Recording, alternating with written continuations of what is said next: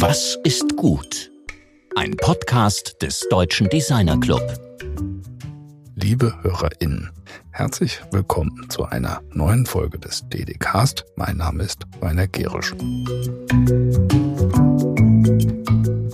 Letzte Woche sprachen wir mit den jungen Designerinnen Konstanze Hosp und Nadine Podowski, die sozusagen in einem iterativen Prozess zu Unternehmerinnen geworden sind. Fein gemacht, so heißt ihr Kunst- und Designladen, ist eine Mischung aus Produzentinnen, Galerie, Café, Werkstatt und Community Center und inzwischen über die Grenzen von Halle hinaus bekannt geworden. Wie es dazu gekommen ist, wie die beiden neben dem Unternehmen und ihren kreativen Keramik- und Schmuckdesigns auch noch eine Familie gründen konnten und was sie noch so drauf haben, das hört ihr in der letzten Folge der 67. Ausgabe des DDcast. Wie der Titel der Sendung schon sagt, hat das viel mit dem zu tun, was ich gutes Leben nennen möchte. Und nun zu unserem heutigen Gast. Er ist Gründer und Geschäftsführer der bekannten Designagentur HW Design in München und gehört wohl zu den renommiertesten Kommunikationsdesignern überhaupt. Frank Wagner ist Unternehmer, Designer und Publizist und ganz nebenbei auch Mitglied des DDC. Die Transformation der Designbranche war für HW Design von Anfang an eine stetig wachsende Herausforderung, auch die Frage, was Design für Kunden überhaupt bringt. Um hier klar Position zu beziehen, veröffentlichte Frank Wagner vor sechs Jahren das Buch The Value of Design im Hermann Schmidt Verlag Mainz. Mit ihm spricht Georg darüber, was Design kann, was junge DesignerInnen mitbringen müssen, um heute überhaupt einen Fuß auf den Boden zu bringen und wie ein Studio die ständige Transformation im Design überleben kann. Heute sind wir mit München verbunden. Hallo Frank, äh, kann man die Alpen heute von München aus sehen? Hallo Georg, grüß dich, schön mit dir zu sprechen. Ähm, leider nein, schon gar nicht aus, aus dem Büro hier, weil ich bin im Hinterhof äh, im zweiten Hinterhof der, der Türkenstraße und äh, die Alpen sind hier gefühlt und auch visuell sehr weit weg. okay. Also ihr seid ja mit HW Design seit 1995 am Start und habt, also wenn ich mich nicht irre, 500, kann es sein, Designpreise gewonnen. Stimmt das? Das ist nicht gelogen, das ist richtig, ja. Wir haben schon sehr früh im Grunde ähm, begonnen, Designwettbewerbe zu bedienen, wahrzunehmen und unsere Arbeiten einzusenden. Und da ist tatsächlich über die ja 25 Jahre einfach diese, diese schöne Zahl entstanden und äh, auf die wir natürlich auch sehr stolz sind. Ähm, und tatsächlich ist es so, dass wir gerade ähm, da überlegen, wie wir eigentlich diese, diese Awards präsentieren, weil hier in der Agentur haben wir überhaupt gar keine überhaupt keine Präsentation zu diesem Thema. Und wir, wir um, funktionieren jetzt so ein Treppenhaus um und haben da die, die Möglichkeit, zwar nicht alle, aber doch eine ganze Reihe von Awards und äh, Auszeichnungen auch aufzuhängen damit man natürlich da entsprechend äh, gemeindet ist, wenn man da durchgeht, äh, durch, den, durch das Treppenhaus. Das ist natürlich schön. Also das hatte ich jetzt auch noch nicht gehabt, dass jemand sozusagen anbauen muss, um seine Awards aufzuhängen. Aber Na, Anbau ist weniger ein Umbau. Jetzt zu dem, zu dem Thema, in dem Bereich, in dem ihr arbeitet. Du arbeitest in der Firma ja im Bereich Branding, Publishing, Reporting mhm. und bei Markenidentität und Markenkommunikation. Das sind ja genau die Bereiche, die zurzeit wirklich einen massiven Umbruch erleben. Äh, die Frage ist jetzt, was bricht da eigentlich um? Und jetzt auch an den Agenturchef gefragt, was bricht da gegebenenfalls auch weg? Oh, eine ganze Menge. Also zumindest es bricht eine ganze Menge um. Und wir sind ja als Agentur, ähm, in unserer Historie hatten wir eine lange Phase, wo wir sehr stark von dem Thema Geschäftsbericht auch, auch gelebt haben und wo die Wahrnehmung nach wie vor sehr stark, äh, wenn man HW Design hört, auch auf das Thema Geschäftsberichte gelenkt wird. Das ist natürlich längst nicht mehr so. Wir haben schon seit vielen Jahren das Thema Branding und ähm, Strategie, strategische Herangehensweise letztlich hier eingeführt. Und das gibt uns ganz neue Felder, ganz andere Felder als, äh, als, als das Thema Reporting. Wobei das Thema Reporting an sich gesehen natürlich immer noch ein interessantes Feld ist. Allein der Punkt ist, dass die, die Kunden und die Unternehmen das Medium nicht mehr so sehr als Kommunikationsmedium nutzen, mögen, sondern tatsächlich eher als Reporting-Medium und sich dem, dem Kommunikations Potenzial eigentlich verschließen aus unserer Sicht. Da arbeiten wir heftigst dran, das zu ändern, kontinuierlich. Und ähm, da haben wir auch Erfolge, sozusagen immer noch Kunden, die wir in dem Thema auch entsprechend betreuen. Aber das ist äh, über die lange Dauer hinweg gesehen natürlich eine, eine starke Veränderung gewesen in diesem Bereich Reporting. Und deswegen haben wir uns auf unsere anderen Qualitäten gestürzt und ähm, da, wie gesagt, das Thema Branding und Strategie stärker, stärker zu unserem, zu unserem Leistungs, in unserer Leistungsarchitektur integriert. Da verändert sich ja jetzt wirklich Substanzielles und damit auch die Anforderungen an Mitarbeiterinnen und Qualifikationen. Wie geht ihr denn damit um? Also, ich meine, ist das eine Frage für Umschulungen oder braucht ihr komplett neue Leute? Also, was bedeutet das eben für die Personalstruktur dieser Agentur? Mhm. Also letztlich ist es so, dass wir das Thema Reporting äh, gar nicht nur aus einer Reporting-Perspektive betrachtet haben, sondern immer aus einer kommunikativ-strategischen Design-Perspektive. Und das ist natürlich eine, eine, Perspektive, die auch anderen, die auch für andere Disziplinen oder andere Medien ähm, relevant ist. Also wir haben uns ja nie als Reporting-Agentur verstanden und haben diesen Titel auch gar nicht für uns so sehr in Anspruch genommen. Der wurde uns sozusagen gegeben, weil wir halt über eine bestimmte Zeit da eine starke Wahrnehmung hatten. Aber ähm, letztlich haben wir ähm, diese grundsätzlich Fähigkeiten, die jetzt äh, der Designer mit sich bringen muss, um Kommunikationsdesign zu machen oder auch Branding zu machen, ähm, haben wir im Grunde auch im Thema Reporting angewandt, weil wir ja da eigentlich jetzt über Informationsstrukturen sprechen oder eben auch über Storytelling sprechen. Und das sind dann Themen, die wir auch jetzt in der Folge äh, natürlich nach wie vor brauchen. Aber natürlich ist es so, dass jetzt, ähm, wenn wir stärker Branding-Themen haben, natürlich Leute auch brauchen, die da mehr Erfahrung haben und einen anderen Hintergrund und auch natürlich eine strategisch andere Perspektive mit sich bringen. Das ist natürlich so. Das haben wir auch, das haben wir auch entsprechend weiterentwickelt im, im, im Team. Wenn man jetzt äh, einmal diese sagen wir, mediale Thematik betrachtet, also das Beispiel die Veränderungen im Bereich Reporting oder eben auch die personelle Seite. Aber du bist ja einmal natürlich von deiner, von deiner Herkunft her Designer und Geschäftsführer, logischerweise, aber du bist eben auch durch deine vielen Juryteilnahmen äh, oder überhaupt als Mensch, der einen sehr breiten Blick auf die Welt hat. Jemand, der auch sagen kann, was passiert denn im Design? Mhm. Zurzeit aktuell im, ja. der große Umbruch, ja, also natürlich ist es so, dass wir ähm, und du hast völlig recht, wir haben äh, da sicherlich beschäftige ich mich schon lange mit dem Thema ähm, Design und auch dem Stellenwert von Design und ähm, ich habe dann ich glaube 2015 war das über den, äh, beim Hermann Schmidt Verlag ein Buch veröffentlicht, The Value of Design.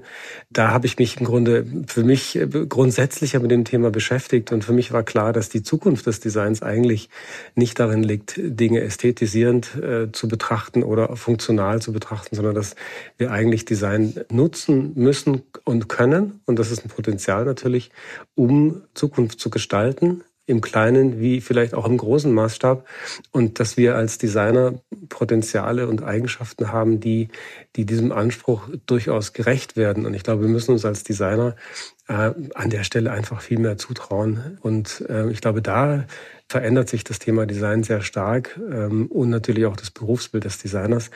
Das ist aus meiner Sicht jetzt in den klassischen Designbetrieben oder Agenturen womöglich noch gar nicht so angekommen. Aber es gibt ja andere Disziplinen wie Social Design, die haben ganz andere Anforderungen. Und da, glaube ich, sieht man sehr wohl, ähm, wie sich der Designbegriff auch im Alltag völlig anders darstellt als in der klassischen in der klassischen Interpretation. Wenn wir jetzt, wir gucken ja vom DDCast immer wieder dahin und sagen, also was kann Design für Transformation tun? Und äh, es ist ja nicht nur so, dass Design selbst einer Transformation unterliegt, sondern Design kann selbst auch Transformationstreiber sein.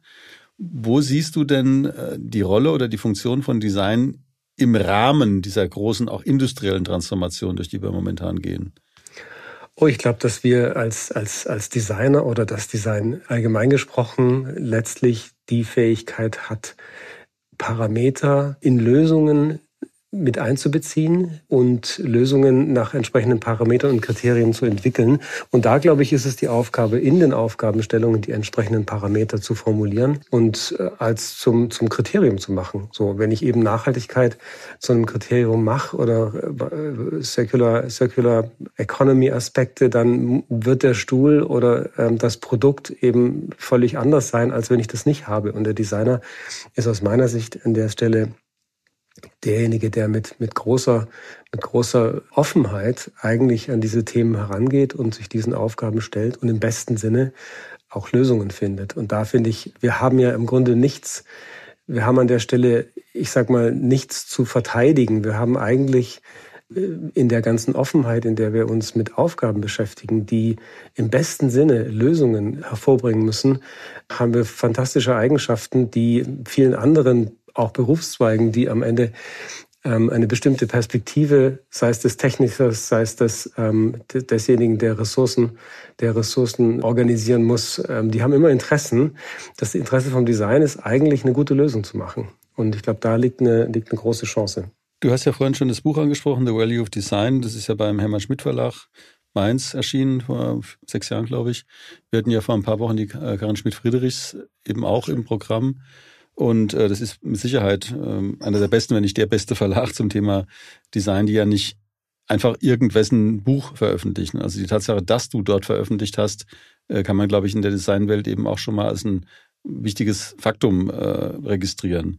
Aber der Titel The Value of Design geht ja ganz konkret auf die Frage ein, wie man Wert bestimmen kann. Und kann man oder kannst du als Autor des Buchs in wenigen Sätzen sagen, was denn der Wert von Design ist?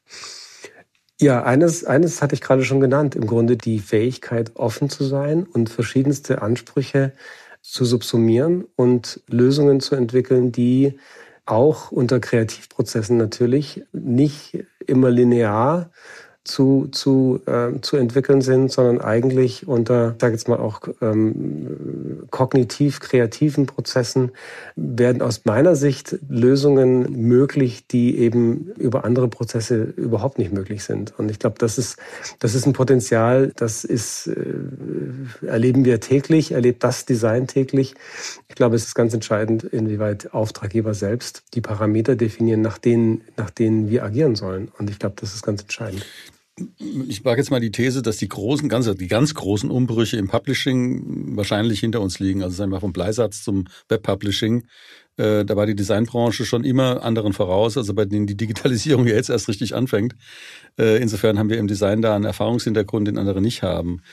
Aber auch junge Designerinnen merken ja, dass sich das alles jetzt ständig verändert. Und ähm, wohin siehst du denn jetzt äh, Veränderungen in dieser Größenordnung, durch die wir gelaufen sind? Also kannst du da irgendwas prognostizieren, also mit deinem Erfahrungshintergrund oder auch mit deinem, mit deinem Weitblick?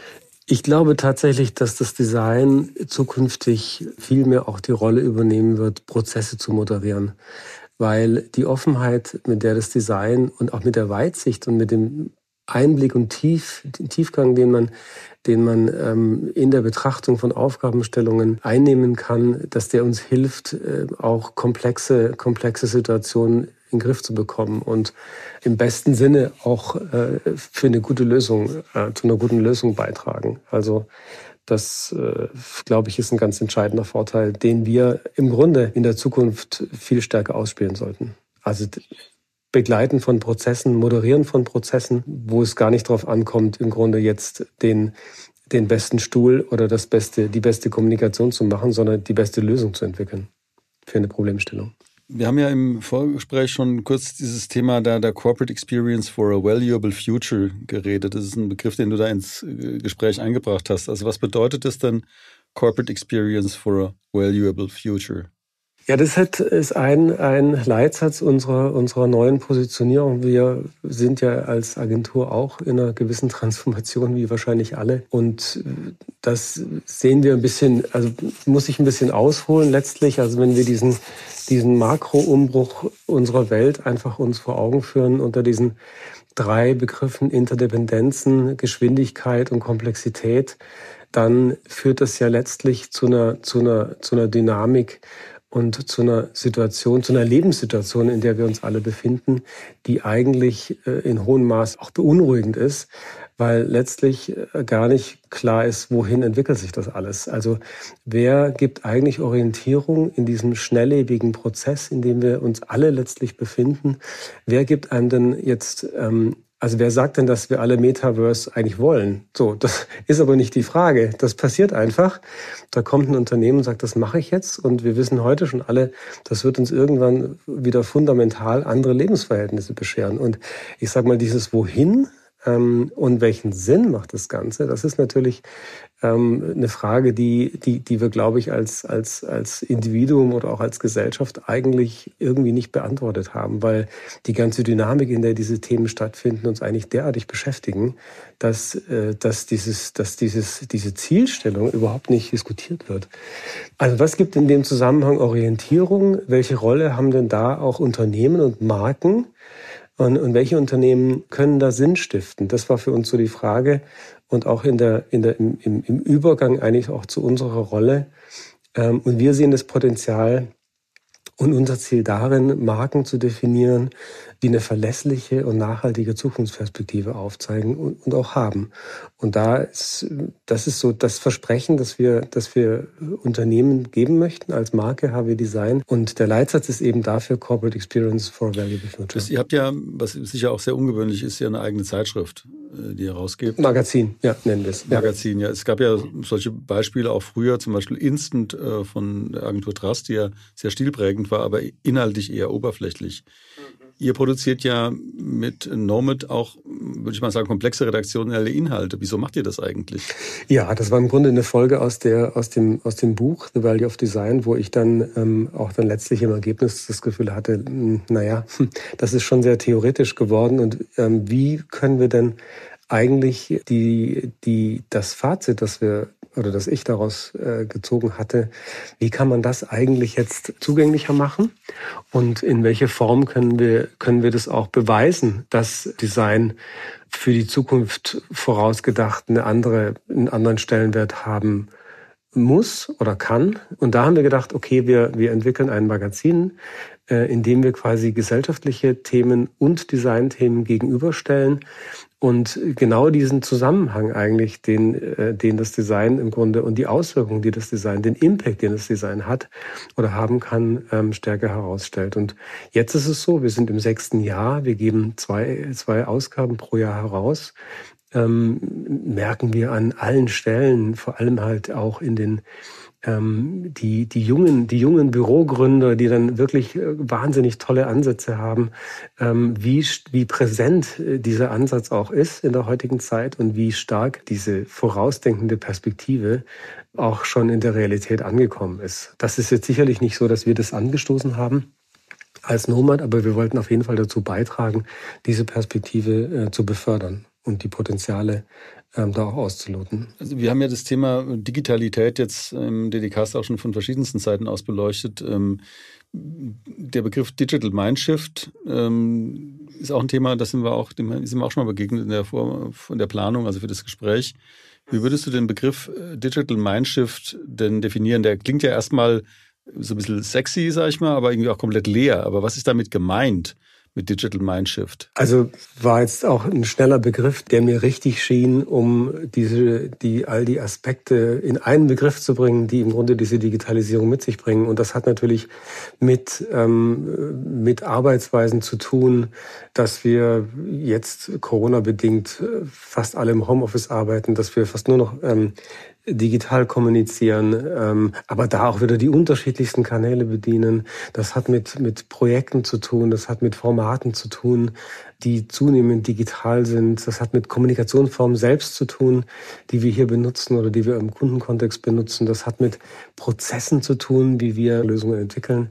Ähm, das hat für, für es hat einfach eine, eine vielfältige, vielfältige Auswirkungen in unserer Lebenswelt. So und das war für mich Digital Mindshift der richtige Begriff, weil es eigentlich äh, tatsächlich jetzt auch um ein ganz anderes Denken geht und ähm, das fand ich in diesem Mindshift eigentlich ein guter Begriff, weil wir tatsächlich auch als Agentur gar nicht so sehr, ich meine, wir kommen aus dem Analogen, wir sind jetzt im 26. Jahr als wir uns gegründet haben, äh, gab es viele Dinge noch, noch lange nicht. Das heißt, die Sozialisierung war eine ganz andere. Und ich habe ja auch gemerkt, wie viel wie lange es braucht und wie viel Überzeugung es braucht, um in der Agentur eben so ein Mindshift auch zu vollziehen. Das ist auch lange noch nicht abgeschlossen. Das ist ja ein, ein, ein laufender Prozess. Und von daher hat es auch viel mit dem Denken zu tun und da auch jegliche Hürden abzubauen im Kopf, die dann teilweise tatsächlich auch da sind oder waren. Das ist, glaube ich, damit gemeint. Ja. Wenn wir jetzt, ich habe jetzt gerade vor, glaube ich, vor zwei Wochen in, in Berlin mit der Dr., Frau Dr. Banz vom Kunstgewerbemuseum gesprochen und wir waren beide, äh, stimmen darin beide überein, dass wir diese winzige Designblase irgendwie perforieren müssen, um da Licht und Luft reinzulassen und aber auch um rauszugucken. ja, genau, pieksen so. Und äh, wenn du jetzt mal, also mal, wir verlassen jetzt mal kurz die Designblase, in der wir uns befinden. Der DDCast ist ja auch ein Versuch, die Designblase zu öffnen. Was außerhalb des Designs interessiert dich denn am meisten? Das frage ich jetzt einfach mal den Frank als, äh, als, als Bürger, oder? Als, ah, ja. toll. Ja, ich bin sehr beschäftigt mit unseren zwei kleinen Kindern. Privaten.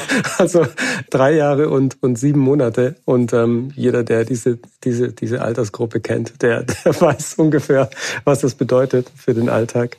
Nein, also ähm, ja, also neben der Agentur tatsächlich ähm, ist es Nomad eine starke, starke Aufgabe, weil das ist ja immer also war bislang ein Projekt, das wir sehr stark aus dem, aus dem Privaten heraus betrieben haben. Da sind mittlerweile eine ganze Reihe von Leuten auch in der Agentur damit beschäftigt. Aber ich sag mal, dieses, dieses, dieses ähm, auf die Suche gehen mh, nach Protagonisten, nach neuen Perspektiven, das finde ich alles hochspannend. Und das befeuert auch immer wieder dann die nächste Ausgabe und die, die Gedanken darum. Und jetzt bin ich aber nicht ganz so bei dem Thema, dass du eigentlich wissen wolltest, was ich denn sonst noch so mache. das ist auch, äh, auch also, eine Antwort. Kinder habe ich benannt. Ansonsten sind wir große Naturliebhaber und gehen im Grunde gerne, gerne in die Natur.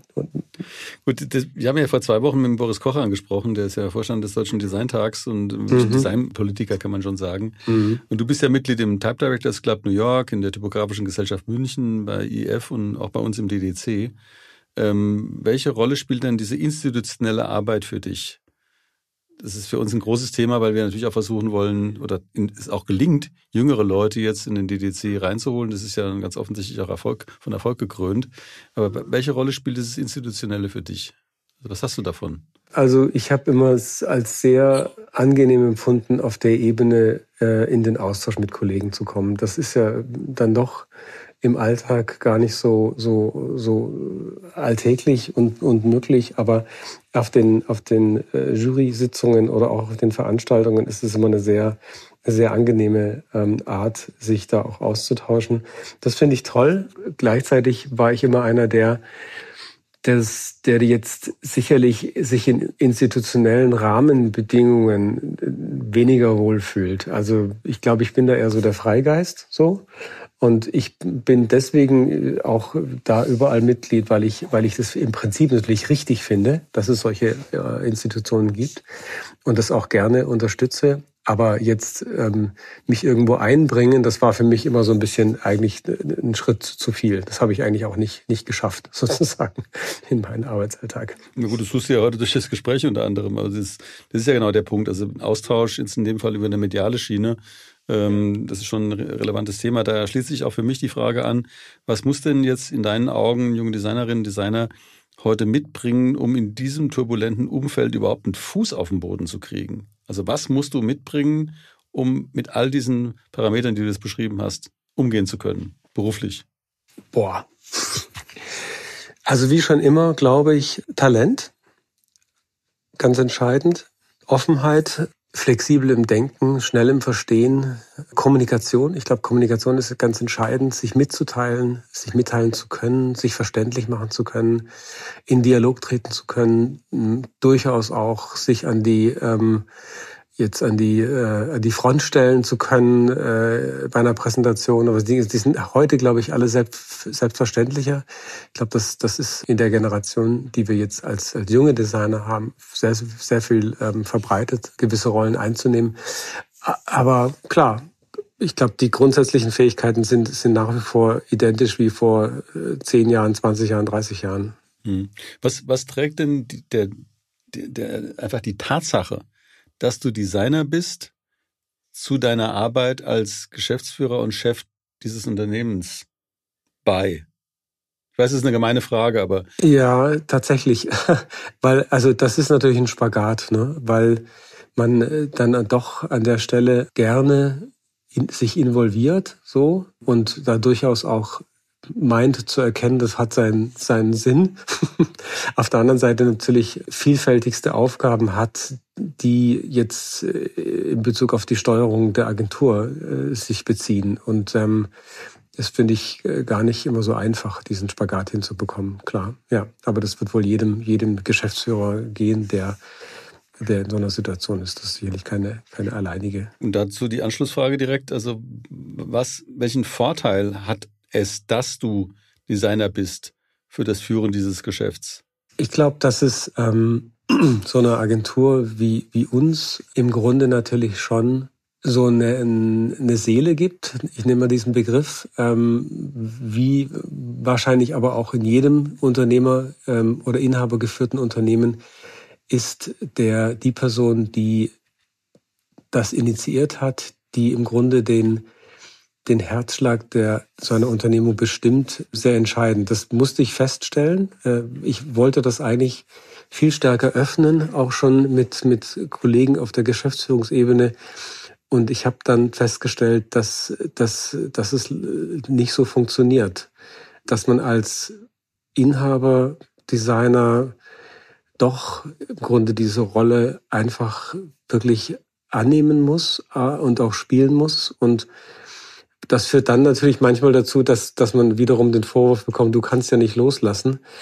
Aber das ist halt genau das, also das, das ist dieser Spagat, den man da, glaube ich, macht äh, an der Stelle. Ja. Konntest du dich zu Anfang deiner Karriere für irgendwas anderes entscheiden oder wurdest du sozusagen von dir selbst oder deinem Umfeld in den Beruf gezwungen? Überhaupt nicht. Ich habe tatsächlich lange gebraucht, ähm, also von äh, Gärtner über Altenpfleger zu Landschaftspflege. Ähm, bin ich dann ins Grafikdesign gekommen und wusste dann, als ich das äh, gestartet hatte, dass es das auch ist. Das heißt, ich habe da lange gesucht, habe vielleicht auch mein äh, bisschen bedauerlich, dass, dass mein Umfeld äh, elterlicherseits das nicht erkannt hat, was ich eigentlich, was ich eigentlich gut kann ähm, und mich da vielleicht nicht so aktiv auf die Spur gebracht hat. Ich musste das selber herausfinden. Am Ende egal, ähm, würde ich sagen, gehört wahrscheinlich zu, zu einem persönlichen Weg, zu einem individuellen Weg dazu. Und die Erfahrungen, die ich da in den anderen Themen gemacht habe, die bereue ich keineswegs. Also von daher bin ich da eigentlich sehr glücklich. Ging mir für mich persönlich immer darum, meinen Weg zu, zu finden und eine Profession zu einzugehen, die mir halt vollumfänglich auch entspricht. Und tatsächlich mache ich das wahnsinnig gern, was ich mache. Da, da schließt sich natürlich jetzt sehr gut meine Abschlussfrage an, nämlich dieses äh, also legendäre Was ist gut? Also die Frage eben jetzt ganz pauschal und auch unabhängig von der unmittelbaren professionellen Fragestellung, die dahinter steht. Also was ist gut? Was ist gut? Ähm, Zurzeit finde ich gut, dass wir trotz aller Digitalisierung dass es eine andere Qualität gibt im Austausch mit Menschen, wenn man sich vor allem wieder begegnet, finde ich. Das finde ich eine, eine tolle Erfahrung oder eine tolle Situation. Die ist jetzt natürlich wieder eingeschränkt wegen Corona-Themen, aber im Grunde finde ich diese, die, die persönliche Begegnung hat an Wert gewonnen, finde ich, durch diese Zeit. Und ähm, letztens dachte ich, dass man langsam empfindet, dass Print wieder eine Qualität hat, die wir alle, die in der letzten Zeit so ein bisschen verloren ging. Das hatte ich immer vermutet, ähm, dass sich das irgendwann einstellt und ich glaube, das passiert gerade. Ob sich daraus was Größeres ergibt, das kann man jetzt bezweifeln. Aber wenn man so diese Medien viele Jahre lang auf hohem Niveau gemacht hat, dann äh, bedauert man natürlich schon ein bisschen, dass das so eine Amplitude hat in der Wahrnehmung. Das äh, wird dann quasi schon auf den Friedhof gebracht, ähm, aber nicht differenziert betrachtet, was es vielleicht auch sein kann. Und ähm, vielleicht ändert sich da gerade was in der Wahrnehmung und in der Beziehung auf so ein Medium. Vielen Dank. Damit sind wir am Ende unseres Gesprächs. Ich bedanke mich sehr herzlich. Vielen Dank, Georg. Wunderbar. Gut, bis bald. Bis bald. Grüße nach Frankfurt. Tschüss. Das war Georg im Gespräch mit Frank Wagner, der schon so manche Veränderung erlebt hat, aber immer noch und irgendwie auch immer mehr an das Potenzial des Design glaubt.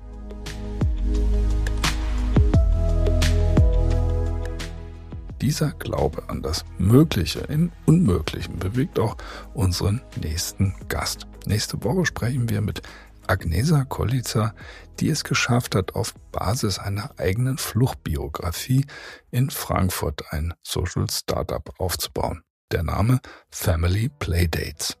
Family Playdates bringt Familien von Flüchtlingen mit etablierten FrankfurterInnen zusammen mit allen Mitteln von Design, Kreation und Interaktion. Gestaltung als Motor von Integration. Freut euch auf dieses Gespräch.